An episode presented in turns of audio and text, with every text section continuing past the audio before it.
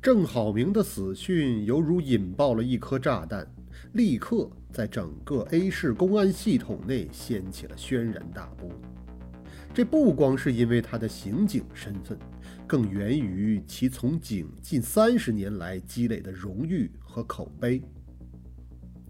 郑好明今年四十八岁，二十三岁时进入 A 市公安局刑警队，从此展露锋芒。连破大案奇案，亲手捕获的悍匪顽徒数以十计。虽然因为学历上的限制，升迁的机会比较少，但在公安内部，他却早已成了赫赫有名的传奇人物。这两年因为年龄的原因，他渐渐退离了一线。可队里的那些毛头小伙子，哪一个不是他一手带出来？不夸张地说，郑好明就是 A 市刑警大队的标志。即便脾气火爆的大队长韩浩到了他的面前，也得恭恭敬敬地叫上一声“郑老师”。这样一个人物居然遇害身亡了，这简直就是在所有警察的心上捅了一刀。而对于韩浩来说，这一刀捅的无疑尤为深重。偏偏这个刑警队长素来脾气火爆，眼中容不得一粒沙子。他因此暗暗咬牙发誓，不管凶手是谁，他一定要让对方承受最严厉的惩罚。上了警车之后，韩浩便不断的催促司机：“快快！”蓝白相间的小车开着警报灯，一路呼啸疾驰，以接近一百迈的速度穿行在环城公路上。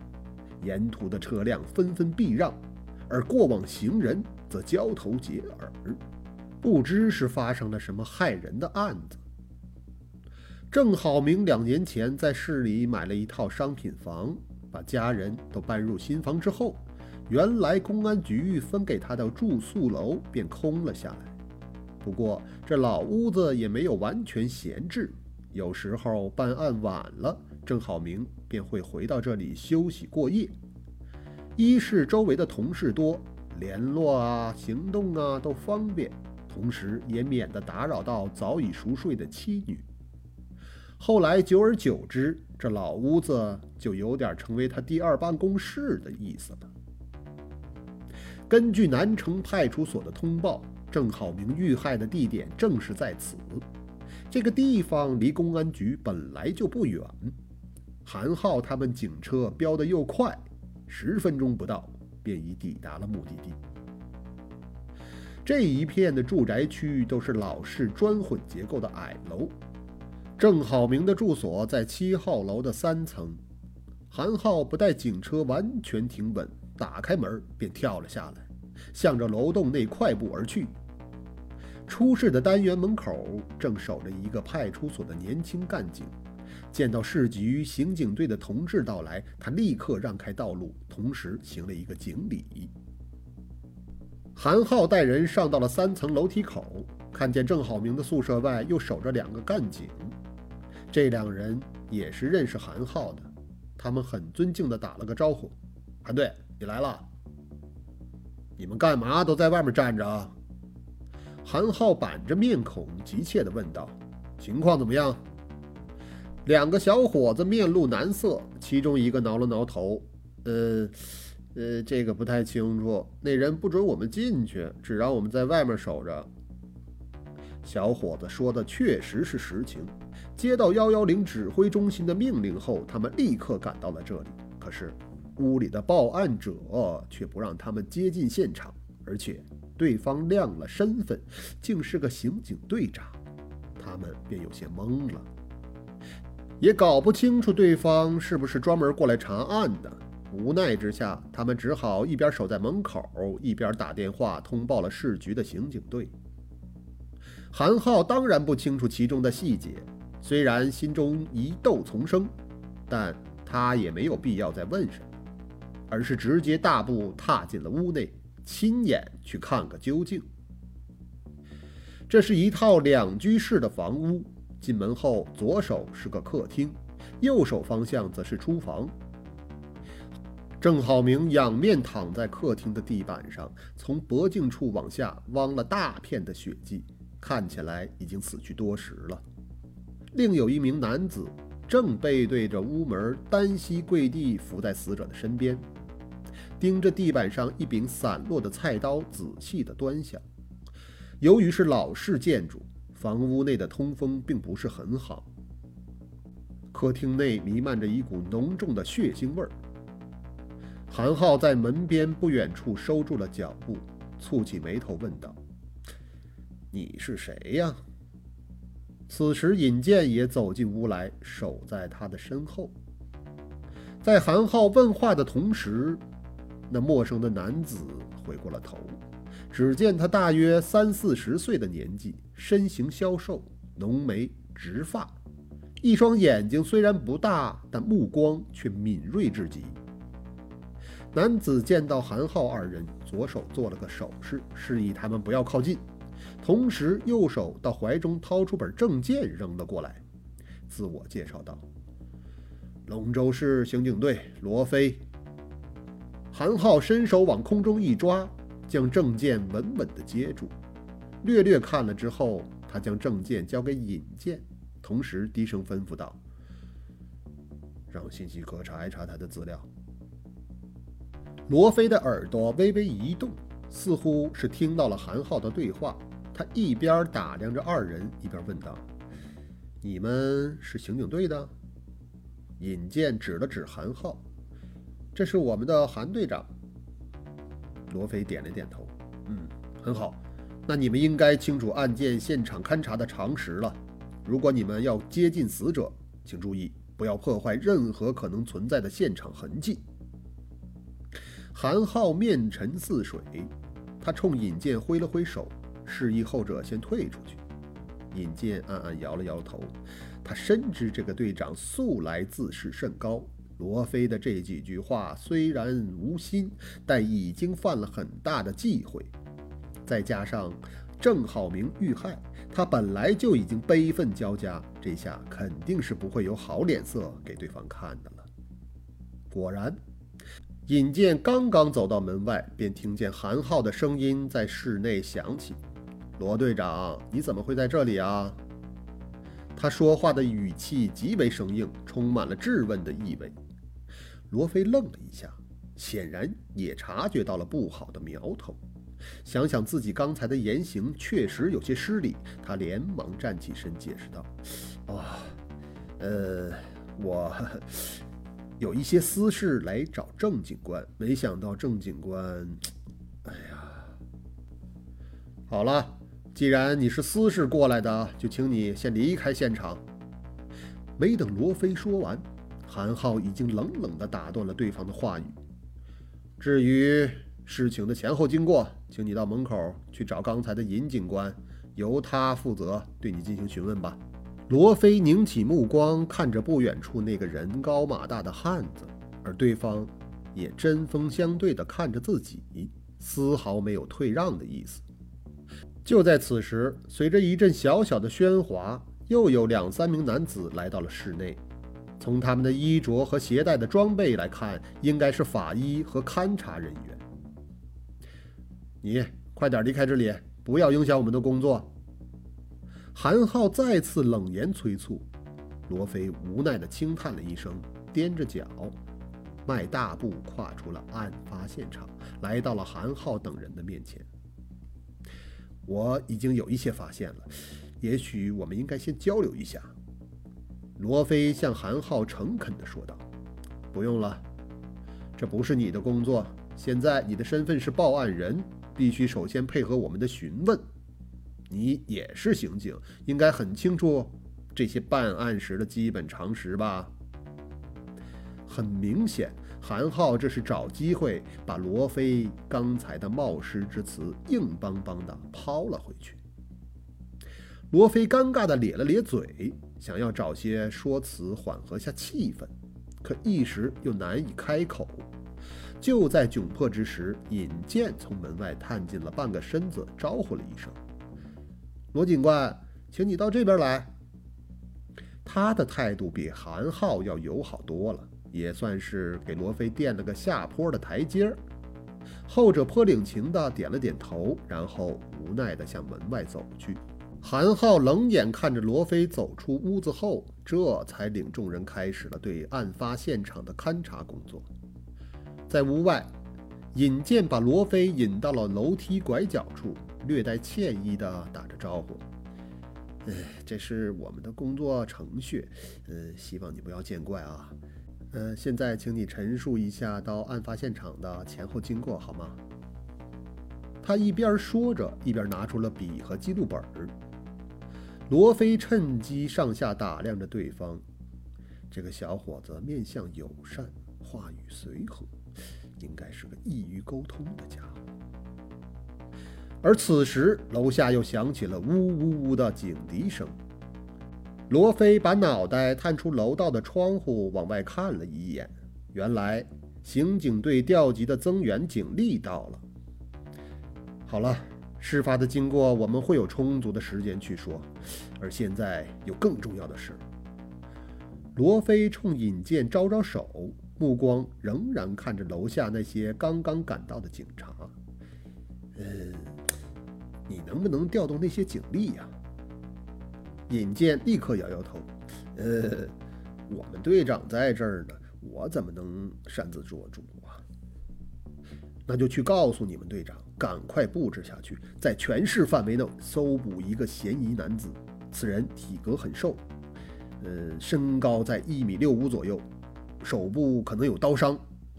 他于昨夜十一点，嗯，至今天凌晨两点之间，曾在案发地点附近活动过。罗非目光炯炯地看着尹健，他说话的语速虽然很快。但表达出来的内容却是清晰有致，一丝不紊。尹健却只是再次摇头：“哎呀，不行的，我们队长肯定不会听你的话。”罗非禁不住皱起了眉头：“你们应该相信我。”他坚定有力地加重了语气，透出一股不容置疑的自信。他的态度显然感染到了尹健，后者愣了片刻。似乎在犹豫动摇，不过最终他还是苦笑着说道：“哎，不好意思啊，你不太了解情况。现在呢，不是我不相信你，不是这个问题。这问题在于，在这座城市里，你必须得按照我们队长说的去做，他他，而不是让他听你的。”罗非无奈地沉默着。很显然，省城的那位刑警队韩队长早已在部下心中确立起了无可动摇的强势地位。这样的地位使得自己这个外来者很难有发表意见的机会，而此前无意中的冒犯，则更给双方的交流设置了难以逾越的障碍。片刻之后，罗非只好叹了口气，按照对方的要求行事。唉，好吧，那你做好记录啊。他开始描述发现案情的经过。哇，我啊，因为一些私事需要拜访郑警官。上午九点五十二分，我把电话打到了郑警官的办公室，但是他不在。你们同事一个姓孙的小伙子告诉了我郑警官的其他联系方式。嗯，我又打郑警官的手机，但是呢，无人接听。后来我从他的家人口中得知了他可能会在这个地方，于是我在十点三十七分的时候找到了这里。门是虚掩着的，我敲门，没人回答，但屋内却有血腥味儿。我进屋发现了案发现场，然后我立刻就拨打了幺幺零报警。同时就地展开相关的勘查。嗯，十点四十四分，派出所的干警到达了。为了保护现场，我没让他们进屋。嗯，十点五十五分，你们来了。罗非的话语简洁，但事情的前后经过却陈述得非常清楚，相关时间更是极为的准确。引荐一条一条地记录了下来。觉得对事情本身几乎没有什么可问的了。他想了一会儿，提出了另一个相关的问题：“嗯，你认识郑老师？”罗非摇了摇头：“不。”这个回答完全出乎了尹健的意料，他诧异地眯起了眼睛，追问：“那你怎么会有私事找他呢？”罗非沉吟了片刻：“是关于一桩案子的事情，郑警官负责的案子。案子？哦，那应该算公事儿吧？私事儿？”私事儿，尹健有些弄不明白了。一个警察为了案子去找另一个警察，这怎么会是私事儿呢？与先前的利落风格迥然不同。对这个疑问，罗非沉默了许久，然后才悠悠地说道：“那是一桩十八年前的案子了。当年我还不是警察。”我是那个案子的当事人之一，所以这算不上公事儿。我来找郑警官是以私人身份来的。十八年前的案子，尹健没兴趣牵扯太多，他撇了撇嘴：“哦，那是哪辈子的老黄历了？怎么现在又来搞他呢？哎，算了，不说这些无关的了。”嗯，你描述一下你看到的现场情况吧。无关。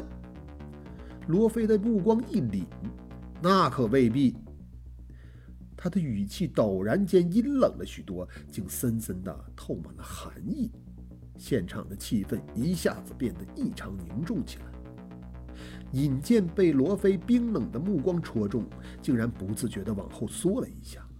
被凝重的气氛压抑了片刻之后，他才犹疑着问道：“你是说，郑老师的死和那个案子有关系？那是个什么案子呀？”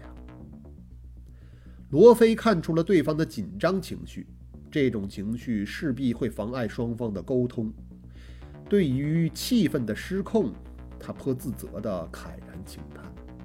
唉十八年过去了，不知已经经历过多少的大风大浪，但是，一想到那件事情，自己仍然觉着负着泰山重荷，难以解脱。罗非做了几个深呼吸，首先让自己轻松下来，然后他很随意地反问了一句：“哎，你来刑警队多久了？啊，还不到两年。”警校毕业的，是省警校刑侦专业。哦，那我算你师兄了。罗非微笑着看着小伙子，眼神明亮。我也是在这里上的学，省警校刑侦专业。嗯，哎，黄伟现在是系里的老师吧？啊，对，对对对对。小伙子连连点头。他还教过我们痕迹勘查的课程呢。哦。他是我的同学，罗非轻轻拍了拍小伙子的肩头。还有系里的那些老教授们，如果你去打听一下呀，他们应该还都记得我。哦，真没想到啊，那你可真是我的老学长了。尹健毫不掩饰惊喜的情绪，语言和神态都友好了许多。好了，现在你应该完全的信任了我，有没有问题？罗非的表情重新严肃起来，因为我需要你的帮助。尹健立刻便点了点头。虽然只是初次见面，但对面这个男子却有着一种奇妙的魅力。他可以轻而易举地消除别人的戒心，如兄长般令人感到亲切和尊敬。很好。交谈的气氛重新回到了自己的掌控之内。罗非满意的摸着下巴，嘴角现出两道浅沟，然后他又将话题切入了关键之处。关于十八年前的那桩案子，你暂时没有必要问那么多。现在我有些问题要问你。嗯，最近几天郑警官有没有什么反常的举动？或者说他有没有一些特殊的言行？反常。尹健低着头想了片刻，这两天他倒是经常外出，不过这也不算反常吧？呃，我们做刑警的出外勤再正常不过了。哦，那他手上正盯着什么案子吗？尹健摇摇头，嗯，那倒没有。郑老师毕竟年纪不小了，已经不会再具体负责一线的案子了，他只是。比较多的做一些分析和指导的工作，不过呀，他这个人闲不住，即使什么活也没有，也会经常的往外跑，摸查摸查社会情况什么的。哎，对了，他这两天出去，可能多半是在搞前期的盯查。你怎么知道？罗非对尹健的最后一句话很感兴趣，他和你聊起过吗？那倒是没有，郑老师一向独来独往的，好像不太喜欢跟人交流。我是看到他最近外出的时候总是带着数码相机，所以才做出的判断。数码相机，罗非的眉头一挑，银色的尼康吗？哎，没错，我们队里统一买的都是这个品牌，你也知道。哦，那个相机就在客厅的桌子上。罗非一边说，一边转头向案发的屋子看了一眼，显然是对那个相机有所窥视。两个后来的省城刑警奉了韩浩的命令，守在案发地门口，神色威严。罗非略一思忖，自己现在想再进那个屋子，依然没有太大的把握了，倒不如还是求助身边这个刚刚结识的校友吧。我要看那个相机，现在就要。罗非压低了声音说道：“你帮我去把相机拿出来，能不能做到？”尹健犹豫了片刻，“嗯，好吧，我去试一下啊，主要还得看我们队长同不同意。”罗非点了点头，也只能如此了。小伙子毕竟是别人的下属，那个韩队长不好沟通，而刑警队本身又是一个纪律严明的地方，他不能太强人所难了。不过尹健倒是没有让罗非失望，当他再次从屋里出来的时候，手上正拿着那个灰色的尼康相机。我可以把里面的照片调出来给你看，但是你不能用手接触相机。这是韩队长吩咐的。尹健已经戴上了白手套，他一边说，一边把相机的显示屏展示在罗非的面前。随着尹健的操作，一幅幅照片依次呈现了出来。罗非非常认真地观看着，有时候他会让对方停下来，自己则凝眉思考片刻；有时候他又拿出随身携带的纸和笔。记录着一些什么？就这样，足足过了有半个小时，他才把相机中储存的那三百来张照片全部看完。